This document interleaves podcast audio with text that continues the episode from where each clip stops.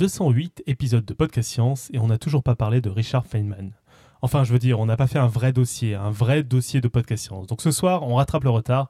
Johan nous a préparé un long dossier sur le sujet. Vous êtes, nous sommes le 10 mars 2015, vous êtes dans l'épisode 209. Bienvenue.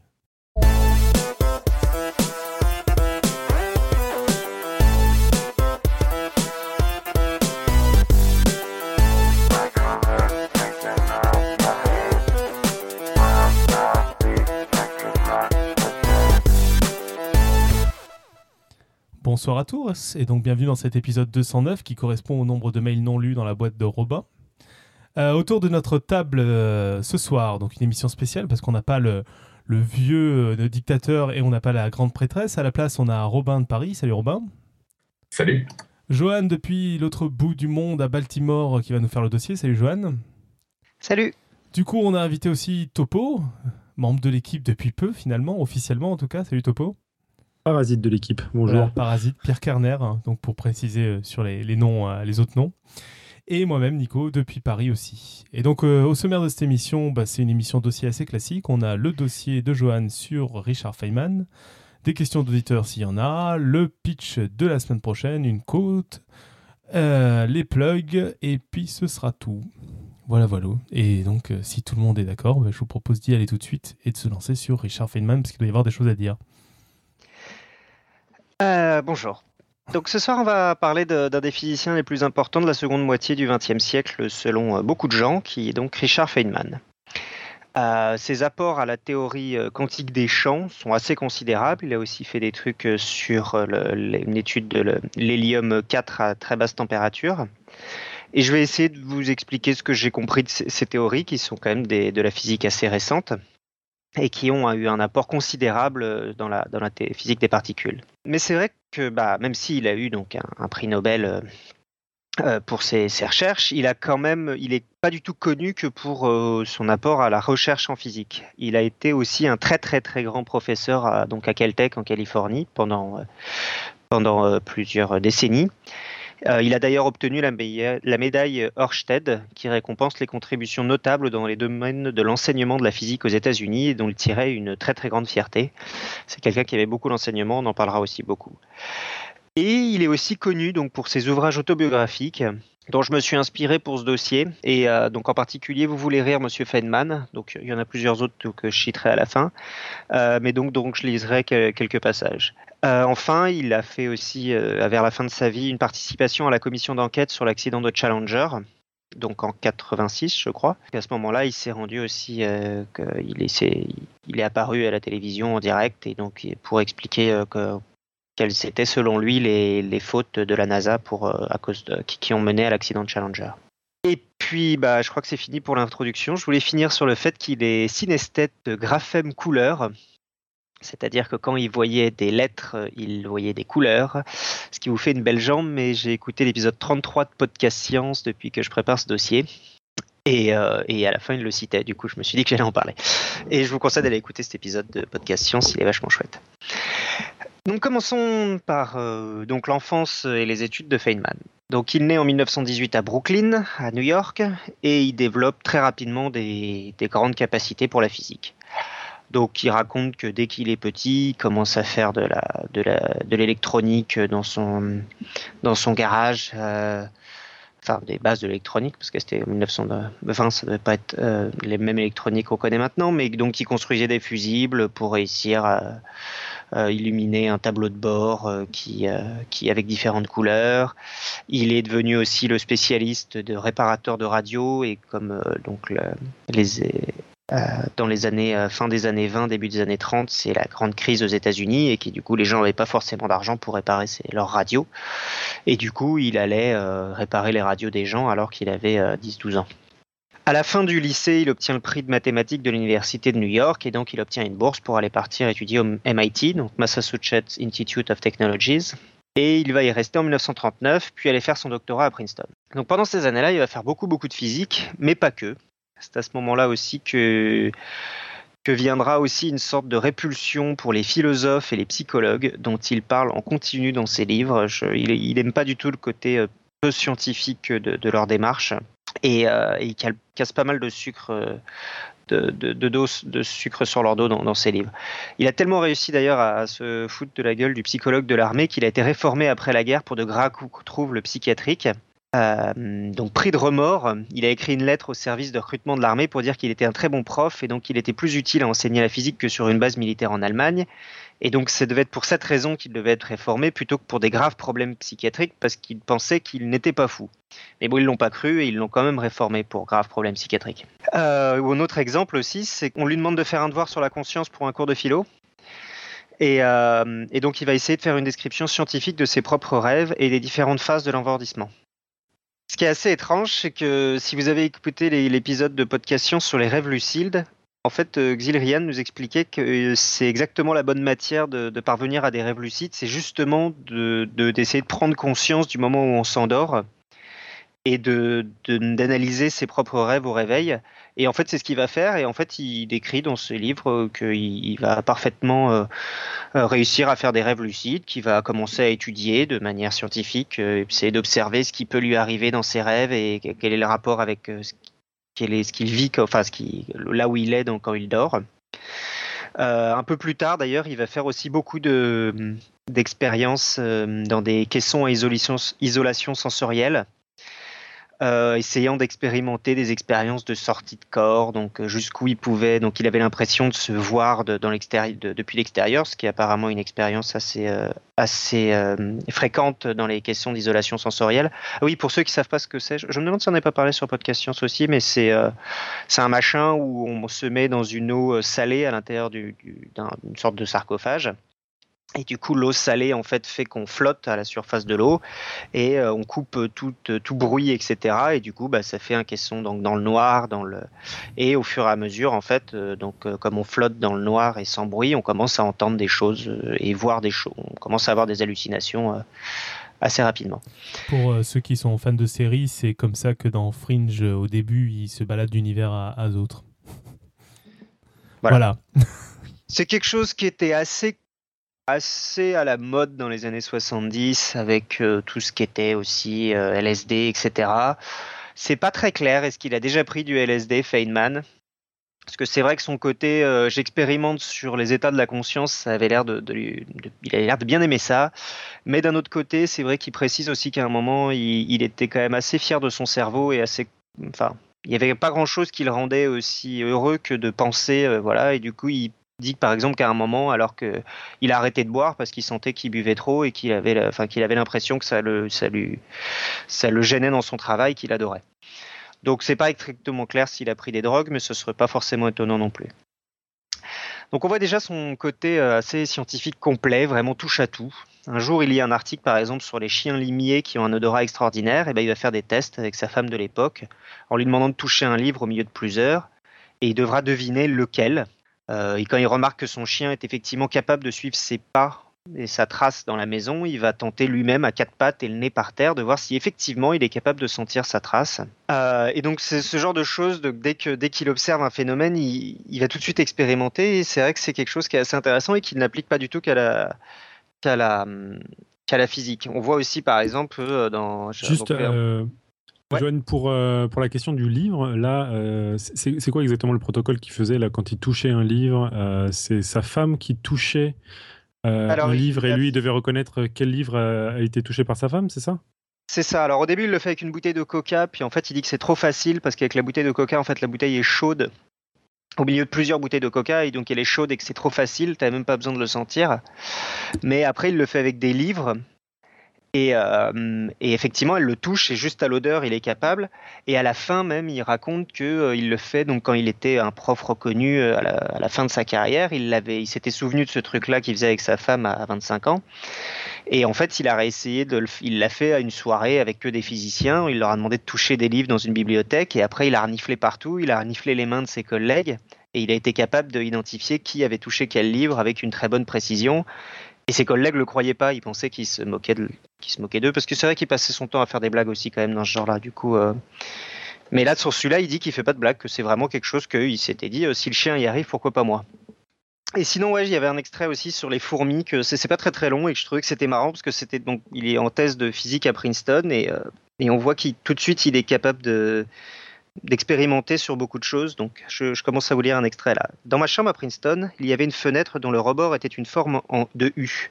Un jour, j'ai vu sortir d'un trou sur le rebord de la fenêtre des fourmis qui se sont mises à se promener. Du coup, je me suis demandé comment les fourmis, pour savoir où elles doivent aller, sont-elles capables de se décrire les unes aux autres, comme le font les abeilles, l'endroit où se trouve la nourriture? Ont-elles un quelconque sens géométrique? Tout ça, ce sont des questions triviales et la réponse est bien connue, mais moi, j'en savais rien. J'ai tendu une corde entre les deux branches du U de ma fenêtre et j'y ai suspendu un morceau de carton plié en deux sur lequel j'ai déposé un peu de sucre. Je voulais que rien ne soit laissé au hasard, en particulier que les fourmis ne puissent tomber sur le sucre par hasard. Pour cela, il fallait isoler le sucre des fourmis. Après quoi, j'ai fabriqué avec des bouts de papier recourbés des petites espèces d'embarcations pour pouvoir transporter les fourmis d'un endroit à un autre. J'avais disposé mes embarcations en deux endroits différents. D'une part, tout près du sucre suspendu à la corde, et d'autre part, sur le rebord de la fenêtre, là où se trouvaient les fourmis. Et puis je me suis installé avec un bouquin, prêt à attendre tout l'après-midi s'il fallait qu'une fourmi veuille bien monter dans l'une de mes embarcations. La première qui s'est trouvée marcher sur une de mes barques, je l'ai transportée près du sucre. Après avoir transporté plusieurs fourmis, j'ai contacté que l'une d'entre elles se trouvait par hasard sur l'une des petites barques en papier disposées près du sucre. Je l'ai alors ramenée sur le bord de la fenêtre. Je voulais, grâce à cette expérience, déterminer combien de temps il faudrait pour que les fourmis aient connaissance du temps et connaissance du fait qu'il fallait aller à la gare d'embarquement pour se faire transporter. Au début, le message est très mal passé, mais au bout d'un moment, j'ai eu tellement de fourmis à transporter du sucre au bord de la fenêtre et du bord de la fenêtre qu'au sucre que j'ai plus su où donner de la tête. J'ai alors commencé à transformer les fourmis qui venaient du sucre en un autre endroit du bord de la fenêtre différent du premier. Je voulais par là déterminer si les fourmis iraient à la gare, de manière à être transportées jusqu'au sucre, ou bien si elles iraient rechercher à l'endroit où qu'elles venaient juste de quitter, où ils les avaient déposées. Au bout d'un certain temps, j'ai pu constater qu'il n'y avait pratiquement plus personne à la gare et que par contre, au second endroit du bord de la fenêtre, les fourmis s'agglutinaient en tournaient en rond, cherchant désespérément le sucre. J'en ai conclu provisoirement que les fourmis cherchent à revenir à l'endroit qu'elles viennent de quitter. Et donc là, sur euh, plusieurs pages, il explique que donc il, bah, faisait des expériences sur les fourmis. Et euh, j'avoue que j'aime bien moi ce côté un peu euh, physicien, enfin justement pas physicien, scientifique complet, et que dès qu'il y a un petit problème qui lui plaît, il va bah, tout, simplement expérimenter tout de suite. Il va revenir un peu d'ailleurs à la biologie quand il sera à Caltech et qui donc il sera, il va profiter de sa notoriété pour travailler avec des tronches du. Je crois qu'il va travailler avec Watson, qui est l'un des, un des prix Nobel de découvreur de l'ADN. Euh, et c'est assez marrant parce que quand il en parle, en fait, donc il va faire euh, seulement euh, quelques pas quoi dedans, mais il a un peu l'émerveillement d'un. Alors qu'il est déjà prix Nobel à l'époque, je pense, il a, il a l'émerveillement d'un élève de master qui découvre la recherche, donc avec ses petites expériences à son petit niveau et qui il est passionné, il adore ça et, et ça montre bien, je pense qu'avant d'être un grand physicien, c'est surtout un scientifique vraiment passionné. Voilà, donc on revient maintenant parce que j'avais quand même une trame un, peu, euh, peu biographique de mon truc.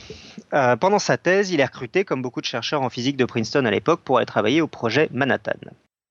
Donc euh, le projet Manhattan, c'est le projet de la fabrication de bombes nucléaires pendant la, Seconde Guerre mondiale. Il raconte qu'il n'est pas vraiment allé de gaieté de cœur, mais qu'il se disait que si les Allemands avaient la bombe avant, ça serait pas très drôle. Mais bon, il marque pas non plus particulièrement de, regrets dans, le livre à, ce sujet non plus. Il n'était pas particulièrement, euh, il n'a pas été particulièrement marqué. Il raconte que d'autres scientifiques ont été beaucoup plus marqués que lui euh, lors de l'explosion de la première bombe atomique. Euh, lui, je crois que allait à peu près. Et quand on lit ses livres, en fait, on se rend compte très vite, en fait, qu'il adore en fait jouer au plus malin que les autres. Et je pense qu'il devait être assez énervant, en fait, avec les autres genres. Par exemple, quand on lui demande de prendre son billet pour le Nouveau-Mexique, donc là où était fabriquée la bombe nucléaire, qui est donc à Los Alamos au Nouveau-Mexique, on leur a dit de pas prendre tous à, à la gare de Princeton, parce que si tout le monde prenait un Princeton Albuquerque, ça serait suspect. Du coup, tout le monde est allé prendre son billet dans une autre gare, sauf Feynman, puisqu'il était du coup le seul. Il s'est dit que ça serait pas suspect si lui il partait de Princeton. Donc il était, content de dire que c'était le seul à avoir fait un Princeton Albuquerque. Et ce côté un peu, euh, un peu malin, c'est vrai qu'on le retrouve tout le temps et c'est assez drôle, mais je pense que les gens devaient le trouver chiant au bout d'un moment. Donc le lieu où ils partent exactement, c'est Los Alamos. C'est paumé en plein milieu du Nouveau-Mexique, justement choisi parce que c'est un trou paumé. Euh, d'ailleurs, j'y suis passé. Moi, j'ai fait mon stage de master là-bas, et c'est vrai que, ouais, il y a, un grand laboratoire avec. Euh, j'imagine que la ville, euh, c'est 80%, c'est des, des, chercheurs du laboratoire. donc c'est vrai qu'il n'y a, vraiment pas grand-chose à faire en dehors du, de l'énorme laboratoire qui doivent maintenant faire 10 000 personnes. Quoi. Comme ça, on s'assure que les scientifiques travaillent, c'est ça? Ouais, ouais, bah. Il n'y a pas de distraction. Il n'y a pas beaucoup de bars, non. On a le droit de boire dans la rue, ce qui est assez. Euh, enfin, aux États-Unis, à partir du moment où tu es scientifique, il leur suffit d'avoir des fourmis et des feuilles pour se distraire. Concrètement, t'es même pas sûr qu'ils vont travailler à Los Alamos. Mais c'est vrai que le, ouais, non, enfin, et puis, puis ouais, c'est assez bizarre en fait. Il y a un grand supermarché, un bar, et du coup, tu, tu... la seule personne à pas avoir un PhD en physique nucléaire dans toute la ville, c'est les stagiaires et la caissière du supermarché, quoi. Donc c'est assez étrange comme ambiance, mais, euh, mais effectivement, je pense qu'on devait se faire chier. Du coup, lui, en fait, il va occuper ce temps-là, euh, bah, puisque comme il, ne fait pas tout le temps de la physique non plus, il va passer son temps à faire chier les militaires qui s'occupent du camp. Donc ainsi, par exemple, quand il découvre un trou dans la clôture utilisé par des ouvriers pour gagner du temps sans passer par l'entrée, il va s'en servir pour rentrer plusieurs fois de suite tout en continuant à sortir du camp par la porte. Donc toujours passer dans la même direction devant le gardien. Et donc le gardien à l'entrée euh, va finir par le remarquer, ce qu'il voulait, et le mettre aux arrêts. Et c'est des trucs en fait qu'il va faire pendant tout le. Il raconte que ça en fait. Sur Il va aussi organiser un grand concours avec sa femme de code. Sa femme à l'époque donc avait la, tuberculose. Elle va mourir en 1945 et donc elle était à l'hôpital à Albuquerque où il allait l'argent de le week-end. Et donc en fait il va passer son temps à, lui écrire des mots codés. Et il sait bien que, que, que, elle devra déchiffrer et inversement. Mais il sait bien que toutes les lettres sont relues par les militaires pour pas que l'existence du projet Manhattan soit révélée à l'extérieur.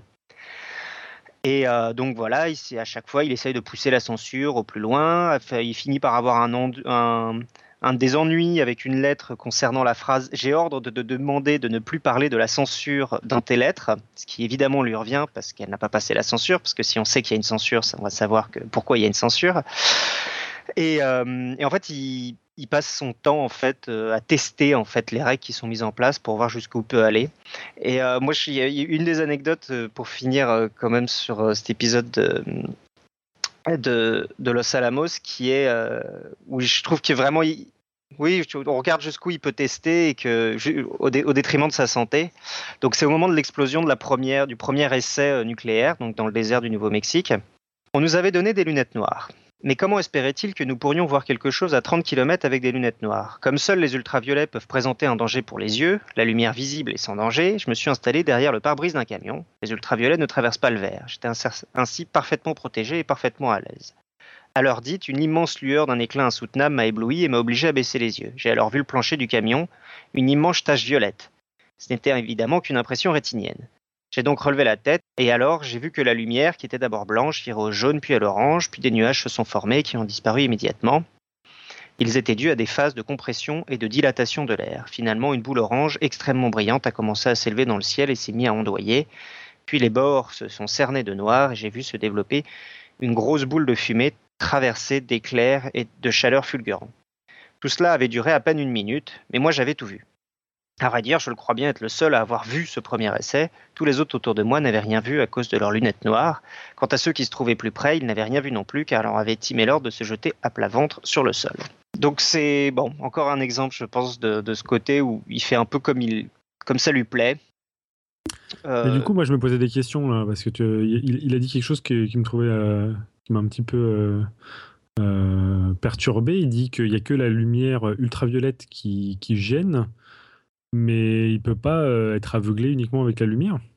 Bah, moi, c'est ce que je me suis dit. Je pense la lumière ultraviolette euh, abîme l'œil sans qu'on s'en rende compte. Ouais. Et moi, pour travailler avec des lasers visibles, je sais que tu peux te rendre aveugle avec un laser visible. Ouais, voilà ça. C'est considéré comme moins dangereux qu'un laser euh, invisible parce que on sait qu'on se le fout dans l'œil. Donc on se retire assez rapidement. Mais mhm. sinon, oui, j'avoue que c'est assez étrange. Mais bon, il y a pas mal de trucs en fait où il fait le clown comme ça euh, au, détriment de son propre, euh, sa propre santé euh, pour montrer qu'il est un peu plus malin que les autres. Mais c'est vrai que j'avoue, moi ça m'a pas convaincu le coup des ultraviolets. je suis d'accord avec toi. Et sinon, il a déjà fait de la prison ce, monsieur? Est-ce qu'il a fait de la prison? Je crois qu'il a, il a eu des ennuis. Il, a, il y a toute une partie aussi où il raconte ses. Où il, c'est pas qu'il triche au casino, je crois, mais qu'il essaie d'être plus malin que les videurs du casino, je crois.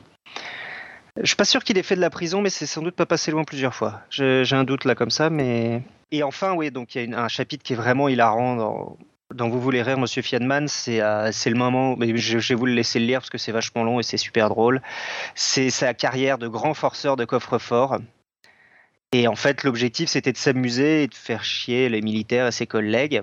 Et d'essayer d'ouvrir donc par toutes les méthodes possibles, soit en essayant de deviner euh, les, mots de passe de ses collègues. Donc par exemple, il va essayer euh, euh, 3.14.1.5 euh, sort de comme code de, ses collègues, ou alors euh, donc c'est les premières lettres de pi, les premiers chiffres de pi, ou alors les premières euh, chiffres de e. Euh, donc il va essayer quelques trucs comme ça, ou alors sinon en écoutant, ou alors sinon en retournant le placard, il s'apercevait que tu pouvais l'ouvrir de l'autre côté, ou alors. L'objectif c'était vraiment de s'amuser, puis de, montrer les failles aussi. Mais c'est vrai qu'on y pense, c'était quand même à l'époque, c'était le programme le plus secret que l'humanité avait jamais tenté et qu'il essayait en permanence de montrer qu'il n'était pas assez sécurisé. Donc c'est là qu'on se dit quand même qu'il devait déjà être assez irremplaçable à Los Alamos parce que je pense qu'ils ont eu plusieurs fois envie de le gicler mais qu'ils l'ont pas fait. Bon, puis comme il le dit lui-même, personne n'a vraiment fait de physique aux États-Unis à cette époque, car tous les bons physiciens sont à Los Alamos, où ils font surtout de l'ingénierie. On peut tout de même remarquer qu'il va commencer à faire de l'informatique là-bas, il va commencer les, premiers, développer des premiers calculateurs euh, informatiques pour euh, faire des simulations de bombes atomiques. Euh, et, en fait, il va pas mal aimer ça. Il va y revenir à la fin de sa vie pour bosser sur, sur la création du premier ordinateur massivement parallèle. Donc ça, je vais pas trop en parler, mais bon, encore pour montrer que c'est un autre sujet qui l'a intéressé, sur lequel il a vraiment beaucoup bossé sur les dernières années de sa vie. Tout de suite après la, donc la guerre, euh, donc il part à Cornell. Et en fait, il est vachement ennuyé au début parce qu'il a l'impression de rien trouver. Il a l'impression d'avoir perdu l'envie de chercher. Et en fait, c'est aussi à ce moment-là qu'il réalise à quel point il aime enseigner. Parce que par exemple, aussi au, à peu près au même moment, on lui a proposé de rejoindre le Institute for Advanced Studies. C'est un laboratoire où les chercheurs n'ont pas d'obligation de résultat, pas d'obligation d'enseignement et peuvent donc se consacrer uniquement à la recherche. Euh, c'est un laboratoire euh, très, très, très réputés, où Einstein, Dirac et Gödel y sont passés par exemple. Mais euh, Feynman, c'est vrai que cette ambiance de recherche intensive, tous autour euh, de les uns à se regarder euh, dans le blanc des yeux, c'est quelque chose qui lui plaît du tout. Et parce que lui, il adore enseigner. Et donc c'est une autre citation du bouquin. Je ne pense pas que je pourrais vivre sans enseigner. Pour une raison bien simple, c'est que quand je ne trouve rien, il me faut au moins quelque chose à quoi me raccrocher. Il faut que je puisse me dire, au moins j'existe, je fais quelque chose, je ne suis pas inutile. C'est purement psychologique. J'avais pu observer lors de mon passage à Princeton dans les années 40 ce qu'il advenait de tous ces génies que l'on avait rassemblés au sein de l'Institute for Advanced Study. Ils avaient été choisis pour leur capacité intellectuelle hors du commun et on leur a offert la possibilité de vivre entre eux, confortablement installés au milieu des bois, sans aucune obligation d'enseignement, sans aucune obligation d'aucune sorte. Vraiment, ce n'était pas un sort enviable. Il n'y avait plus, plus alors qu'une seule chose à faire, penser et discuter. Or, les idées ne viennent pas toujours immédiatement. Et comme on est là pour avoir des idées, j'imagine que dans ce genre de situation, on doit se sentir quelque peu coupable, déprimé en tout cas. On commence à douter, à s'inquiéter que les idées ne viennent pas. Et puis rien ne se passe et les idées ne viennent toujours pas. Rien ne se passe car il n'y a pas d'activité réelle, pas de situation qui vous interpelle. On est coupé de l'ensemble des physiciens dans les laboratoires. Les étudiants ne sont plus là pour vous poser des questions embarrassantes, c'est le vide. Comme toujours dans l'activité intellectuelle, il y a des moments où tout marche comme sur des roulettes, où les bonnes idées viennent aisément. Dans ce cas, le fait d'avoir à enseigner est ressenti comme une interruption, comme une contrainte horrible. Ouais, mais il y a aussi les moments qui, eux, durent beaucoup plus longtemps, où on est plutôt sec, où on a guère d'idées. Et dans ce cas-là, si on n'a pas d'autre chose à faire, si on peut pas se dire au moins j'ai fait mon cours aujourd'hui, il y a de quoi devenir dingue. Ça c'est un peu, ouais, non, j'avoue que quand j'ai lu ça, moi ça m'a beaucoup plu parce que je suis, euh, bah, je trouve ça vachement décomplexant en tant que chercheur que se dire qu'un mec qui a eu un prix Nobel, bah, se dise que bah voilà, il y a des moments où il trouvait rien et que bah voilà, quand il enseignait son cours et au moins il a fait son cours de la journée, il a fait quelque chose, sinon le reste, il n'y avait rien. Et c'est vrai que je trouve ça vachement décomplexant et, euh, et donc c'est une période au début de laquelle il va pas faire beaucoup de recherches et puis après il va s'y remettre petit à petit, euh, un peu euh, par, en s'amusant de choses et d'autres. Et il va commencer donc à, à faire euh, donc découvrir les diagrammes de Feynman, dont je vais vous parler. C'est ces choses-là qui vont lui valoir euh, le prix Nobel en, euh, je sais pas si, ouais, 1965. Donc une petite citation avant pour commencer. Donc ça c'est la partie un peu, un peu plus dure du dossier. Euh, donc qu'est-ce que c'est que ces diagrammes de Feynman? Et j'ai une petite citation de David Kaiser, qui est un historien des sciences. Feynman diagrams have revolutionized nearly every aspect of theoretical physics. Donc les diagrammes de Feynman ont révolutionné à peu près tous les aspects de la physique théorique. Le physicien euh, Gilles Quentanucci les décrit comme à lui comme des partitions musicales du modèle standard. Euh, donc c'est euh, le voilà c'est le c'est-à-dire que c'est pas la musique en soi mais c'est une façon de la représenter qui nous parle très bien. Et donc c'est un peu ça donc, que je vais vous tenter de vous expliquer. je me suis beaucoup inspiré pour cette description des diagrammes qui va suivre d'une conférence donc, de Gilles Quentanucci, dont je mettrai le lien dans les notes de l'émission. Gilles, c'est le frère de. Il ne faut pas confondre avec Claude Quentanucci, qui est le prix Nobel français en 1997. Mais c'est aussi un très grand physicien. Alors, donc au début, on a la dualité onde-corpuscule. Donc le problème de la dualité a duré pendant tout le 19e siècle, euh, même plus que ça en fait avant. Et donc c'est du fait que certains phénomènes s'expliquent très bien avec des photons, donc pour la lumière. Donc, euh, donc euh, des, phénomènes lumineux s'expriment très bien si on considère que la, lumière est constituée de petites particules élémentaires, tandis que d'autres s'expriment très bien en considérant que la lumière est une onde qui se propage. Prenons par exemple une source lumineuse ponctuelle que vous observez dans un miroir. Vous avez l'impression que cette lumière se propage en ligne droite, se réfléchit en un point et vous arrive dans l'œil. Vous voyez pas tout le miroir qui brille, vous voyez juste un point du miroir qui brille, c'est l'endroit où ça se réfléchit et puis après ça arrive dans votre œil. Du coup, on peut très simplement tracer des rayons lumineux. C'est ce qu'on appelle l'optique géométrique. C'est euh, on considère que ça va en ligne droite. Et ça, finalement, l'optique géométrique, c'est un peu le chemin des photons. Et comment relier ça avec l'optique géométrique? Donc l'optique géométrique, euh, pardon, comment avec l'optique physique, donc qui est l'optique ondulatoire, donc qui dit que la lumière est aussi une onde. Bah, du coup, ça se propage dans tous les sens, du coup, puisque c'est une onde. Bah, au 19e siècle, en fait, on va faire le calcul en prenant une onde, et en fait, on s'aperçoit qu'il faut sommer bah, la contribution de la lumière dans toutes les directions, et qu'on s'aperçoit que, euh, sur la plupart des chemins, en fait, la lumière, euh, le, champ euh, électromagnétique en fait va faire des interférences destructives et du coup il ne va rester que sur. Euh, mais, mais ça ne veut pas dire qu'elles n'existent pas. Ce champ il existe partout, c'est juste que il va faire des interférences destructives sur la plupart des chemins. Mais il faut quand même sommer sur tous les chemins pour avoir la bonne réponse.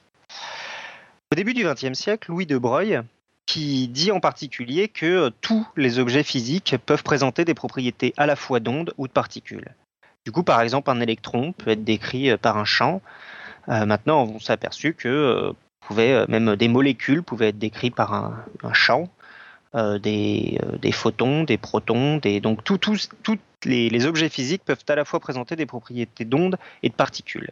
Maintenant, donc, on va prendre une interaction entre un photon et un électron, ce qu'on appelle donc l'effet Compton, qui est un effet qui, était assez bien décrit au moment où, qui date des années Compton, je crois, qui a gagné le prix Nobel pour cet effet-là dans les années 1920. Et donc, euh, bah, c'est qu'est-ce qui se passe au moment où un photon euh, interagit avec un électron. Donc, vous pouvez traiter l'interaction en tant que particule classique. Donc, euh, vous imaginez une boule électron qui tape une boule photon et qui rebondit, enfin, ou plutôt une boule photon qui tape une boule électron et puis qui rebondit dans ce qu'on appelle un choc élastique. Et puis à la fin, bah, vous avez de nouveau un photon, puis un autre électron. Enfin, donc un photon, vous avez le photon et l'électron avec des propriétés différentes, voilà. Donc la mécanique classique, semi-classique arrive assez bien à s'en sortir donc euh, avec euh, ce genre de choses. Mais en fait, comme dans le cas de la lumière, si vous voulez totalement décrire cette interaction, vous allez devoir vous taper la somme sur tous les chemins possibles. C'est-à-dire sur toutes en fait les possibilités qui, au début, vous avez un électron, un photon, à la fin, vous avez un électron, un photon, et au milieu, en fait, vous avez beaucoup de possibilités. Vous allez devoir sommer sur tous ces cas-là pour avoir euh, vraiment la description totale du phénomène. Par exemple, vous avez aussi la possibilité l'électron émette un photon, puis absorbe le photon qui arrive, celui dont je parlais au début, et au final, à la fin, on a toujours un électron et un photon qui rentrent et un électron et un photon qui sortent. Mais c'est pas le même, c'est un chemin différent qu'on a pris. Du coup, pour euh, le résultat euh, réel étant en fait, comme dans le cas de la lumière, une somme de toutes les composantes. Voilà. Du coup, en fait, le calcul devient apparemment assez effroyable très rapidement. Là, c'est un, exemple très très simple, hein, l'effet Compton, mais euh, dès que vous avez euh, des particules entre différentes particules, vous avez tout de suite euh, beaucoup de termes. Et comme tous les physiciens sont aussi un peu matheux, ils ont horreur de calculer. Et donc les diagrammes de Feynman, en fait, sont une façon de représenter les équations mathématiques qui décrivent le comportement des particules élémentaires. Il s'agit d'un diagramme dont une dimension représente l'espace et l'autre représente le temps. Euh, donc euh, des, exemples de, diagrammes. Et donc là, je vous ai mis le, temps là. Et donc vous voyez, euh, ça c'est les traits pleins représentent l'électron, les traits ondulés représentent le photon. Et donc vous voyez que c'est ce que je vous ai expliqué, c'est dans les deux cas, vous avez, c'est les deux cas que je vous ai expliqué. Soit c'est un électron et un photon qui se tapent et qui se, qui changent après. donc le photon change, soit vous avez le photon qui émet de la lumière d'abord, donc ça c'est le deuxième cas, puis qui continue, puis qui qui, pardon, qui absorbe un photon d'abord, puis qui continue, puis qui le réémet à la fin. Et donc, bah, en fait, les diagrammes de Feynman vont permettre de manière assez euh, assez simple en fait de répertorier tous les états possibles. Et puis à la fin, on utilise des règles qui permettent d'associer à chaque sommet de ces, de, ces, de, ces graphes une équation mathématique, ce qui te permet de calculer ce qu'on veut de manière beaucoup plus facile. Donc il ne faut pas vraiment voir ces diagrammes comme une représentation, description de la réalité. Il faut intervenir beaucoup de ce qu'on appelle des particules virtuelles, par exemple, et plutôt comme une aide pour pouvoir décrire les équations de manière claire. Et ainsi, on peut faire un calcul affreux avec des petits dessins. Voilà, je suis assez conscient que cette explication est un peu courte euh, et je m'en excuse. C'est vrai que c'est une théorie quand même assez difficile. Je vous renvoie à la conférence de, de Gilles Quentenji et puis à cette citation de Feynman. Will you understand what I'm going to tell you? No, you're not going to be able to understand it.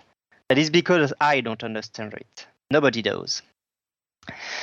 Donc, euh, est-ce que vous allez comprendre ce que je m'apprête à vous dire? Non, vous n'allez pas être capable de comprendre ce que de, le comprendre c'est parce que je ne le comprends pas. Et je pense que personne ne le comprend. Voilà, donc je trouve que j'aimais bien cette citation. J'en ai d'autres hein, pour la fin, mais euh, ça ressemble pas mal de ces livres. C'est cette capacité à se moquer euh, très méchamment des gens qui pensent savoir ou comprendre, et lui-même, du coup, de son côté, en fait, pas passer son temps à dire qu'en fait, il comprend pas, mais que c'est pas grave mais que mais mais qui qui, qui le reconnaît pas comprendre. Et du coup, il, il y a plusieurs exemples en fait de, de, moments où il est assez méchant en fait avec des gens. Je pense que les gens avaient assez peur de lui à la fin de sa vie, euh, avaient assez peur de parler en sa présence. Et sur les, schémas, quand tu disais, bon, t'as pas, pas pu donner forcément tous les détails, etc. Mais par contre, euh, peut-être une chose qu'on peut dire, tu me contrediras si c'est pas le cas ici, euh, c'est assez courant en particulier en physique, même en mathématiques, que des, simples petites façons de représenter les choses aient beaucoup fait avancer le domaine parce que ça permettait de beaucoup mieux euh, comprendre et, et réfléchir sur des théories, quoi. Alors là, ouais, donc je, suis d'accord avec toi. Après, il faut bien faire attention de dire que c'est pas là une, pas une représentation de la réalité. C'est vraiment une représentation de, des équations mathématiques. Ils, insistent beaucoup sur ça euh, parce qu'on a envie de se dire que ça représente une réalité, alors que hum, alors que c'est pas forcément le, cas pour le coup. Mais oui, enfin, effectivement, tout le monde lui reconnaît une façon différente de voir une même théorie en fait, et avec ses petits dessins il, a, juste pris le projecteur et il l'a mis d'un autre côté, sauf que d'un coup, ça s'est éclairé et c'est devenu vachement plus clair pour tout le monde. Et en fait, cette simplification de la théorie quantique des champs, ça a permis des grandes avancées et en fait, ça a, ouvert, euh, ça a pas mal ouvert la voie à toute la physique des particules, où on a commencé à voir apparaître plein de particules à ce moment-là qui, apparaissaient dans tous les sens. Euh, euh, donc euh, bah, des, maisons, des fermions, ce genre de choses. Donc, qui, donc il en existait déjà beaucoup avant, mais c'est vrai que cette façon de représenter les choses a beaucoup aidé. Et d'ailleurs, en fait, cette façon de représenter les choses a été adaptée, mais euh, ça gardé un peu toujours la même idée sur euh, tout ce qui est théorie des corps, tout ce qui est, enfin, il y a beaucoup, beaucoup encore de théories qui utilisent ce même genre de schéma, donc adapté, pour décrire leur, pour simplifier leurs équations. Toujours pour revenir donc à mon fil conducteur biographique, euh, il raconte qu'une année, donc euh, quand il était à, Cornell, il s'est retrouvé coincé dans une tempête de neige à Ithaca, donc une petite ville de l'État de New York, et euh, il a décidé à ce moment-là de partir en Californie pour le reste de sa vie parce qu'il faisait chaud. Après avoir vécu un hiver sur la côte est, j'avoue que je le comprends un petit peu. Il va aussi partir au Brésil pendant un moment? Oui. D'accord. Euh, et, il va intégrer une fanfare de bongo à cet endroit-là. Donc c'est une sorte de tambour brésilien. J'avais envoyé un message, un truc, un, un son à Nico pour qu'il le passe. Donc c'est Feynman qui s'amuse bien à jouer du, tambour. Dans 14 secondes. Voilà. Donc bongo, Feynman. C'est parti.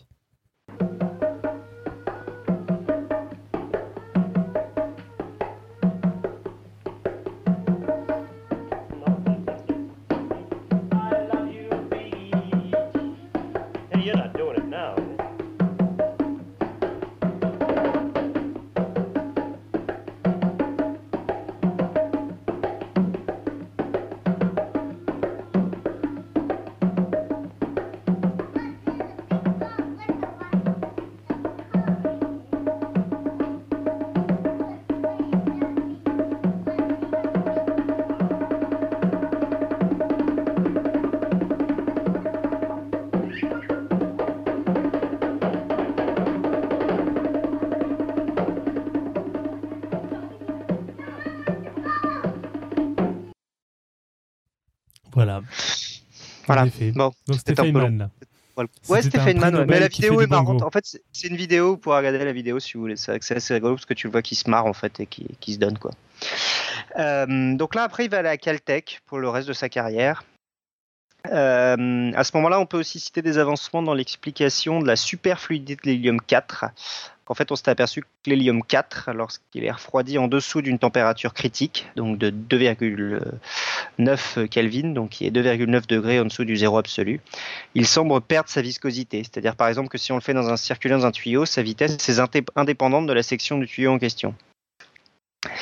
Euh, il a montré que cet effet, en fait, c'était un effet quantique observé à l'échelle macroscopique. Euh, durant ces années à Caltech, on va lui proposer d'enseigner euh, les cours de physique aux premières années. Il va se mettre à fond dans la tâche et produire une œuvre qui est toujours éditée et qui est maintenant en ligne à lire intégralement euh, sur Internet. Je vous balance le lien dans les, ça sera dans les notes de l'émission. Hein, mais... sauf erreur, c'est justement ça qui a été racheté par Bill Gates pour être mis à, libre accès par tout le monde, c'est ça? Ou je dis une connerie? J'ai pas entendu parler de ça. Je dis une connerie, d'accord. Ce sera coupé. Alors, en tout cas, c'est en libre accès. C'est en, en, libre accès à lire. Après, ils disent bien que éviter de le, de le recopier, quoi. Enfin, que c'est pas pour ça que tu as le droit de l'imprimer et de le vendre, quoi. euh, donc voilà, ces cours, donc c'est les Lectures on Physics of Feynman sont toujours un incontournable pour les enseignants de physique, pour leur approche. Euh, donc, en fait, il va reprendre toute la physique euh, classique, puis quantique, et la, physique d'Einstein aussi, et, et le, présenter d'une manière nouvelle qui apparemment donne une, très grande maturité aux, physiciens qui le lisent. J'avoue que je l'ai pas encore, je l'ai pas encore lu. mais bon, je me dis aussi que c'est parce qu'il faut avoir une certaine maturité, je pense, en physique pour vraiment le, en comprendre la portée. En 86, euh, la navette Challenger explose quelques minutes après le décollage. Euh, et puis on lui demande du coup de faire partie de la commission d'enquête, euh, ce qu'il accepte après quelques hésitations. il montre en direct à la télé que certains joints, du coup, en présence du, je vous enverrai la vidéo si vous voulez de son direct, en présence du froid, perdent de leur élasticité et en fait, euh, ils vont, on va, le, le, rapport va conclure que c'est la cause principale de l'accident, c'est qu'il avait fait très froid la veille euh, du, du, départ de Challenger et que du coup, euh, certains joints avaient perdu de leur élasticité et du coup de leur, de leur fonction de joint, je sais pas comment on dit, de leur étanchéité. Euh, son rapport est très critique envers la hiérarchie de la NASA parce qu'il explique que bah, les gens en haut de la pyramide ne comprenaient pas du tout les concepts de base manipulés par les ingénieurs et euh, d'ailleurs, ce rapport très critique ne sera pas au début euh, euh, pris en compte par la commission, mais après, après qu'il ait gueulé, puis c'est vrai que sa voix avait, du, avait de la portée à cette époque-là parce qu'il était déjà prix Nobel. et son rapport sera indexé, sera mis en annexe du, rapport de la, qui a été transmis, je pense, au Congrès sur la NASA. Il y a encore énormément à dire sur Feynman. Euh, je finis par une petite anecdote euh, qui montre que même sur son lit de mort, il continue à se moquer des gens autour de lui. Donc à la fin de sa vie, alors qu'il avait un cancer incurable, il continuait, euh, comme le raconte son ami Danny Hills dans une vidéo TEDx, que donc pendant qu'il est tout seul, donc sur son lit à l'hôpital, il en profite pour jeter un coup d'œil rapide à la feuille de soins qui est à côté de son lit. Un peu plus tard, son docteur rentre dans la chambre d'hôpital et lui demande Comment allez-vous aujourd'hui, professeur Feynman? Pas mal, mais j'ai l'impression que mon taux de sodium est un peu bas. Ah, c'est incroyable, docteur Feynman, comment le savez-vous? Bah, Je me suis aperçu que ma capacité à factoriser des polynômes est dépendante de mon niveau de sodium. Et du coup, j'en déduis que là, en ce moment, il est un petit peu bas. Et euh, voilà, bah, donc je vais finir sur ça. C'est pas mal comme fin, en effet. ouais, ça, c'est classe. Comme, petit échange. C'est rempli de trucs comme ça en fait. C'est vrai que pour ça que le, le, coup de, où il essaie de renifler les mains de ses collègues et qu'il ne le croyait pas, c'est pas étonnant qu'il le croit pas parce qu'en fait il est rempli de trucs où en fait il essaie de il fait tourner les autres gens en bourrique euh. ça ça a l'air ça donne vraiment envie de, de, lire ça en tout cas oui c'est clair ah ouais non les livres sont euh, depuis les fourmis jusqu'aux dernières anecdotes c'est assez sympa ouais alors, j'ai pas parlé des mauvais côtés. Topo m'a dit que est-ce que j'avais parlé de la misogynie? Ouais. C'est vrai qu'il y a des moments un petit peu gênants. Je suis d'accord. Euh, bon, le livre a plus de 50 ans, hein, mais ah, non, peut-être pas plus de 50 ans, mais bon. Euh, c'est vrai qu'il y a des moments qui sont assez, euh, assez misogynes. mais d'un autre côté, par exemple, aussi, euh, il y a une anecdote qui, je pense, est vraie. sa sœur à Feynman voulait aussi devenir faire carrière dans la physique et ses parents trouvaient que que c'était pas un métier bien pour une, une fille. Et euh, l'anecdote dit que c'est lui qui l'a poussé en disant qu'il n'y avait pas de raison que si lui pouvait devenir physicien, il avait aussi, elle pouvait aussi devenir physicienne. Et qu'elle est devenue aussi une, très bonne physicienne. Astronome d'ailleurs, je crois. Bon, mais après, c'est vrai qu'effectivement, euh, quand on lit plusieurs de ses bouquins, il est. Bon. Il n'avait pas beaucoup de collègues féminins, je pense. si, sinon, dans, dans, les questions, on avait Topo qui, avant de, de, de s'exiler, parce qu'il il, il, avait quelque chose de, de partir, il voulait entendre l'histoire des diagrammes de Feynman sur les hexaflexagones. Ah. T'en sais rien? J'en sais rien. Je ah, dommage. Pas... Désolé, je l'ai pas vu celle-là. Alors les diagrammes de Feynman, j'avoue que je suis pas euh, totalement euh, satisfait de la présentation que je vous ai donnée parce que c'est quand même c'est super compliqué quand même. Hein. C'est euh, c'est bien 20 ans après mes, les, les, mes, mes, mes, connaissances les plus élevées en physique. Et, donc c'est vrai que je, que je vous en ai dit, c'est ce que j'en ai compris, mais je pense que pour faire une description, la, conférence de, de Gilles Quantanucci est assez intéressante sur ça, parce que je pense qu'il explique un peu plus loin quand même sur ce que c'est ces diagrammes de Feynman. Ok. Mais ça reste que ce que tu as montré, c'est vraiment des choses extrêmement euh, simples. Ça, ça, fait, ça fait très simpliste. Et ce que tu dis, c'est qu'il y a un danger de, de, croire que du coup, on comprend, on, on comprend vraiment ce que ça marche. Euh. Bah, en fait, après, ce qui est assez intéressant, c'est que hum, à partir du moment où vous avez ça, euh, ça, c'est juste deux ou trois exemples. Mais en fait, assez vite, attends, je vais balancer une image dans la chatroom. Euh, tu, tu, peux avoir 60. c'est une bonne façon en fait de les compter mais euh, ça ne veut pas dire qu'en fait il n'y en a pas des, centaines qui vont apparaître très vite en fait des diagrammes comme ça. C'est un, enfin le, avec ce que tu racontes, ça, donne l'impression que c'est un, un, concentré de sens quoi. Enfin c'est un truc, euh, c'est très. Euh, ouais, mais le truc c'est qu'il y a beaucoup de particules aussi qui n'existent pas dans ces trucs-là, d'après ce que j'ai compris. Ah. T'as très vite des, des gluons ou des machins comme ça qui sont des intermédiaires de calcul en fait. Donc c'est pas du, ça n'a pas de rapport trop en fait avec la réalité. Je pense que c'est plus une façon de présenter les équations. Et donc là, tu vois dans l'image que j'ai mis dans la chatroom, mm donc c'est un truc qui décrit, c'est assez matheux, je pense d'ailleurs. Hein. C'est un truc qui décrit tous les cas possibles, donc pas tous parce qu'il y a une infinité, mais euh, tous les cas euh, de base possibles en fait à partir d'une interaction entre euh, deux particules. Donc je me souviens plus lesquels c'est. Et donc faut faire la somme sur tous ces cas-là l'un après les autres. Et c'est vrai que le fait de faire des petits dessins comme ça, ça permet d'éviter d'en oublier. Hmm. C'est matheux, je pense, en fait, dans l'idée. Hein. Tu, tu, te fais engueuler parce qu'on te dit que les gluons, c'est réel. Ah, pardon. Désolé. je je euh, pas sur le sujet. Ah oui, non, oh là là, moi non plus. Là. Puis alors, est-ce ah, que réel un ou avis, pas Un avis, Robin, ou pas? Hein Sur ce qui est réel ou pas je très compliqué. Il y en a qui demandent là sur le schéma que tu as envoyé sur le schéma de Feynman si c'est le schéma, enfin c'est GPIF, si c'est le schéma de la Macarena, j'avoue que ça ressemble un peu. Euh, c'est assez mystérieux, mais. Mais sur euh, l'aspect matheux, je suis assez d'accord. Ça fait penser, je trouve, notamment à des trucs de topologie ou des trucs comme ça. Enfin, c'est, on voit des, schémas comme ça, vite fait griffonnés euh, sur le sur les tableaux, les machins, les, les, gens réfléchissent. Il y a des gluons virtuels, hein, dit la page Wikipédia. Hein, je... Ah, bon. Alors, il y avait une autre question qui était à quoi pensait Feynman quand il a découvert l'auto-interaction de l'électron? Je ne sais pas ce que ça veut dire comme question. Euh... Moi, je comprends rien, tu sais. Donc, si t'as rien à dire, tant pis. Hein.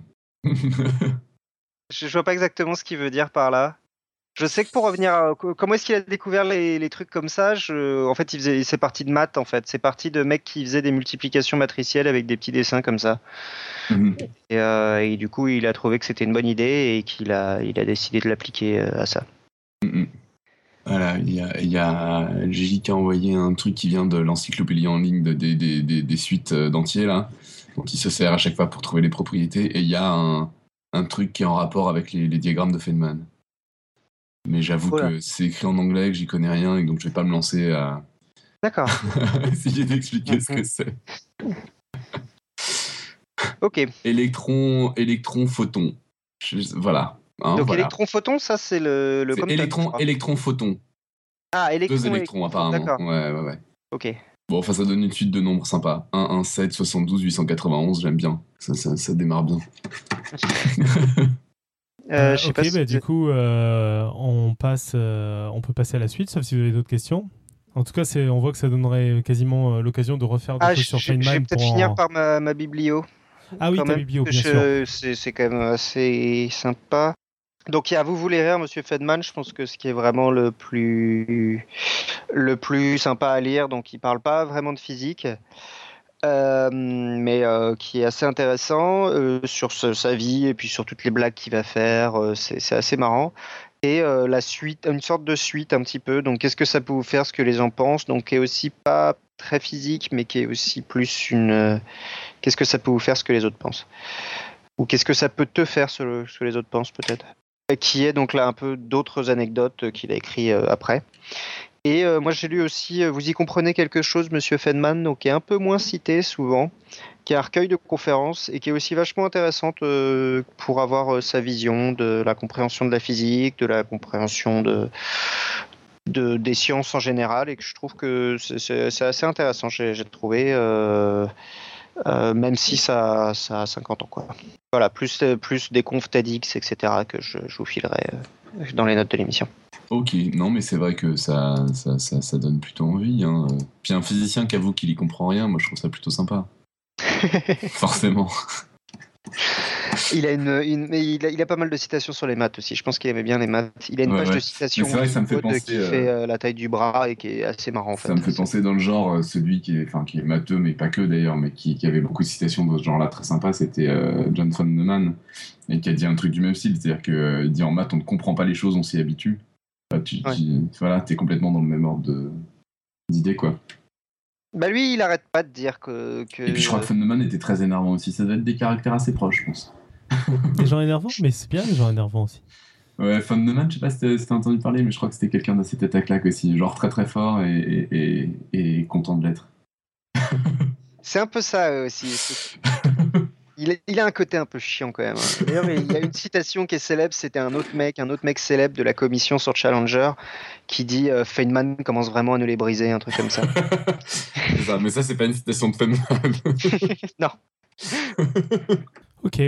Euh, on a eu un dessin de Mel, mais je le vois pas encore. Je vais, je vais essayer de le rapatrier, etc. Je pense que c'est même ce qui va nous faire l'image de, de l'épisode si vous le voyez pas encore, parce que on, a, c'est le seul dessin qu'on aura eu ce soir, vu qu'on n'avait pas Puyo, et que j'ai pas sorti ma, ma, tablette pour ce soir.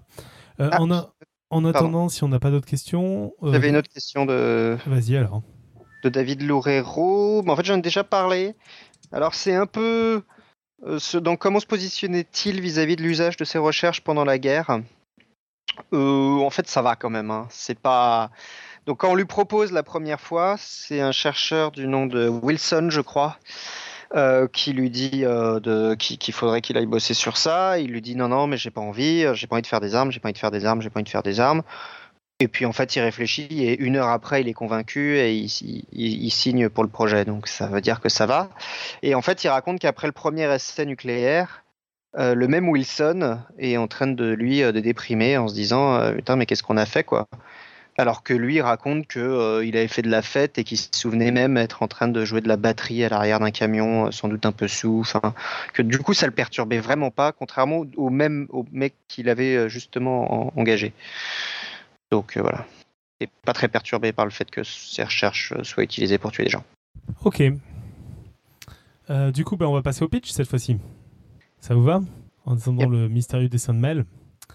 Alors, la semaine prochaine, on, reçoit Nima, qui commence à être un habitué de, de Podcast Science. Rappelez-vous, Nima, c'est celui qui vient parler des sujets qui sont dans les médias grand public polémiques, mais qui, en fait, dans la communauté scientifique, sont en général absolument pas polémiques, mais font, font l'unanimité, à savoir les sciences alternatives, les vaccins, etc. Et la semaine prochaine, il vient nous parler du réchauffement climatique. Alors c'est un sujet qu'on voulait aborder depuis longtemps. On va enfin en parler de manière assez sérieuse avec Nima du blog donc Shaman and Science. Euh, que vous avez donc entendu pour les vaccins et médecine alternative. On va parler avec lui de ce que c'est que le réchauffement climatique, quelles sont les preuves scientifiques, quelle est son origine et vers quoi nous nous dirigeons et plein d'autres questions passionnantes. Donc euh, encore un sujet hyper intéressant que va aborder Nima parce que bah, ça fait partie de ces sujets dont on a l'impression qu'il n'y a pas de consensus scientifique alors qu'il y en a un. Et c'est juste que c'est présenté de manière euh, générale, pas comme étant un débat, alors qu'en fait, il y, a un vrai consensus sur le sujet. Voilà, voilà. Et ça devrait être intéressant. Euh, sur ce, bah, on peut passer à la côte. Je te redonne la parole, euh, Joanne. Alors, la page euh, site euh, Wikiquote de Feynman est, absolument euh, démentielle. Je pense qu'il y en a plusieurs centaines. J'en ai retenu seulement deux. sans compter les qui sont un peu. il y en a une qui est. si, si, vous ne pouvez pas expliquer ce, sur quoi vous travaillez à un élève de première année, est, c'est que vous ne l'avez pas vraiment compris. Et c'est marrant parce que la citation est marquée comme, comme on n'est pas très sûr parce qu'elle est aussi attribuée à Einstein. Et ça m'a fait rire parce qu'en physique, la plupart des citations sont attribuées à Einstein. Euh, donc j'ai retenu deux, deux citations. The first principle is that you must not fool yourself, and you are the easiest person to fool. So you have to be very careful about that. After you not yourself, it's easy not to fool other scientists. You just have to be honest in a conventional way after that. Donc le premier principe de base, donc je pense dans la recherche il le dit pas, mais le premier principe de base, est-ce que vous ne devez pas vous arnaquer vous-même? Parce que vous êtes la personne la plus facile à arnaquer par vous-même. Donc vous devez faire très attention à ça. Après que vous n'êtes pas arnaqué vous-même, c'est assez facile de ne pas arnaquer les autres scientifiques. Parce que vous avez juste à être honnête dans une façon, d'une façon beaucoup plus conventionnelle après ça. Et la deuxième citation que je trouve très très bien aussi, Science is the belief in the ignorance of experts la science et la croyance dans l'ignorance des experts. Pas mal. Pas mal, pas mal du tout, ouais. Ça me plaît beaucoup, ma foi. Tes remarques, Robin? Robin est plus là. Pardon, si, si, je suis là, mais je suis en train de discuter. En fait, euh, il y a quelqu'un à qui j'ai parlé euh, de Podcast Science et qui euh, m'a envoyé un mail pour me dire qu'il était en train d'écouter, mais au lieu de le faire sur le chat, il, il est prof de prépa, en fait, et donc il est en train de discuter avec ses élèves sur un autre chat pendant l'émission. Très bien. voilà, donc je suis en train de discuter avec lui par mail, c'est très compliqué. Bon, bah, du coup, Mais j'ai pas entendu la deuxième citation, je la réécouterai, pardon. La deuxième citation, c'est que la, la science est la croyance dans l'ignorance des experts. Oh, je vais y réfléchir un petit moment. c'est ça. Parfaite voilà. pour ça. Euh, du coup, on passe au plug. On a quelques plugs. Donc, euh, on a le plug récurrent depuis quelques semaines maintenant, vous le savez. C'est Lyon Science. C'est un événement organisé le 21 mars 2015 à 14h. Euh, c'est gratuit, ouvert à tous, petits, petits et grands amateurs de sciences, organisé dans, à l'ENS de, de Lyon. Euh, donc, euh, je ne vais pas pouvoir vous donner l'adresse parce que là, j'ai toutes les informations de l'Université de Lyon, mais je suis pratiquement certain que ça a changé de lieu. Maintenant, c'est à l'ENS. Donc, c'est à Lyon, dans le sud de la France. Pour nos auditeurs qui ne sont pas en France, si vous voulez venir, c'est dans le sud de la France. C'est le 21 mars, c'est à 14h. Au programme, il y a une dizaine d'interventions courtes et dynamiques. Donc, c'est pas une, un événement organisé par Podcast Science, même si on y vient et on va faire une émission euh, a priori en direct. Euh, il va y avoir tout plein de genres assez intéressants, depuis l'astronomie à, la chimie des médicaments, de la science à, de la cuisine aux mathématiques de la drague, bref, tout plein de trucs avec comme fil conducteur la science à la lyonnaise. Euh, je crois que hum, Johan, tu y seras? Si je dis pas de bêtises ou pas? Euh, pardon, j'étais muté. Euh, non, non, je n'y serai pas. Non, j'arrive en France. Euh, j'arrive en France le dimanche matin à Paris. Donc, donc Joël n'y sera pas. Par contre, il y aura Julie, il y aura Alan, il y aura Pierre, Kerner qu'on avait tout à l'heure là, et puis plein d'autres mondes. Ça, ça, non, c'était une, une après-midi très très sympathique. Juste une petite remarque, puisque on, voit, c'est assez drôle. Tu as dit le sud de la France. Même moi, même moi, ça m'a choqué. Lyon au sud de la France. ouais, non, moi ça me choque. Hein. Moi, je, moi, je viens de Toulouse, ça me choque. Je peux te le dire. Tu peux pas dire le sud non, mais parce que vu, euh, si, globalement, c'est le Sud, mais pour moi, ça me choque pareil. Il y a plein de remarques dans la chatroom, et même eh, moi, ça m'a choqué. Alors, la chatroom, soyons clairs. Moi, je viens de Toulouse, ok? Donc, je, oui, ça me choque de dire Lyon, le sud de la France. Pour moi, le nord de la France, c'est Bordeaux, hein, donc... Euh, mais bon, pour, euh, pour quelqu'un qui regarde de loin, Sylvian, je disais ça pour les étrangers qui nous écoutent, pour qu'ils se rendent compte qu'on n'est pas en train de parler de Suisse ou, ou de je ne sais où, c'est grossièrement dans la partie milieu sud de la France. Quoi. Mais bon. Le 15e, c'est sud de la France aussi ou pas? Je viens de Toulouse à la base. Bon, et donc sinon, euh, pour finir sur le plug de l'événement et sur Je fasse les choses bien, à 16h, Simon Meyer, le directeur du planétarium de Vaux-en-Velin, euh, qui est aussi grand témoin du coup de l'événement de Lyon Science, viendra conclure l'événement. Donc ça s'annonce assez intéressant sur sa vision de la science, de la diffusion des sciences, etc. Donc voilà, ben, venez, euh, c'est gratuit, ça devrait être très sympathique, donc venez, venez donc nous voir à Lyon. donc dans le milieu de la milieu est de la France. C'est mieux là? Mais vu de Baltimore, par exemple, c'est le sud de la France concrètement. C'est l'Europe. Ils font pas ce genre C'est ça. Euh, c'est l'Europe. C'est l'Allemagne. T'as vu euh, comment ça s'appelle euh, Ah, le dernier euh, film où il y a l'extraterrestre qui débarque là. Merde, j'ai oublié. Edge of Tomorrow. non, je peux... Ah oui, si, si, si, oui. À un moment, ils doivent se rendre de Normandie en Allemagne et ils arrivent à se débrouiller pour passer par Lyon quand même. Parce Ce qui fait un gros détour. moi, je me, suis fait, je me suis fait arrêter par la police aux États-Unis. Il a cru que j'étais allemand parce que j'étais européen, quoi, grossièrement. Bref. Euh, sur ce, on a un deuxième plug assez important quand même. C'est un grand moment parce que donc nous sommes un mardi, nous sommes le 10 mars et aujourd'hui, euh, Alan fête son anniversaire. Donc euh, Alan, pour les, plus jeunes qui ne connaîtraient pas, c'est le créateur de Podcast Science que on, entend quand même encore régulièrement. Je fais exprès de faire dire, vous le connaissez pas, mais donc on lui souhaite un joyeux anniversaire. Il est pas la Notre maître à tous. Il va le découvrir, c'est notre maître à tous.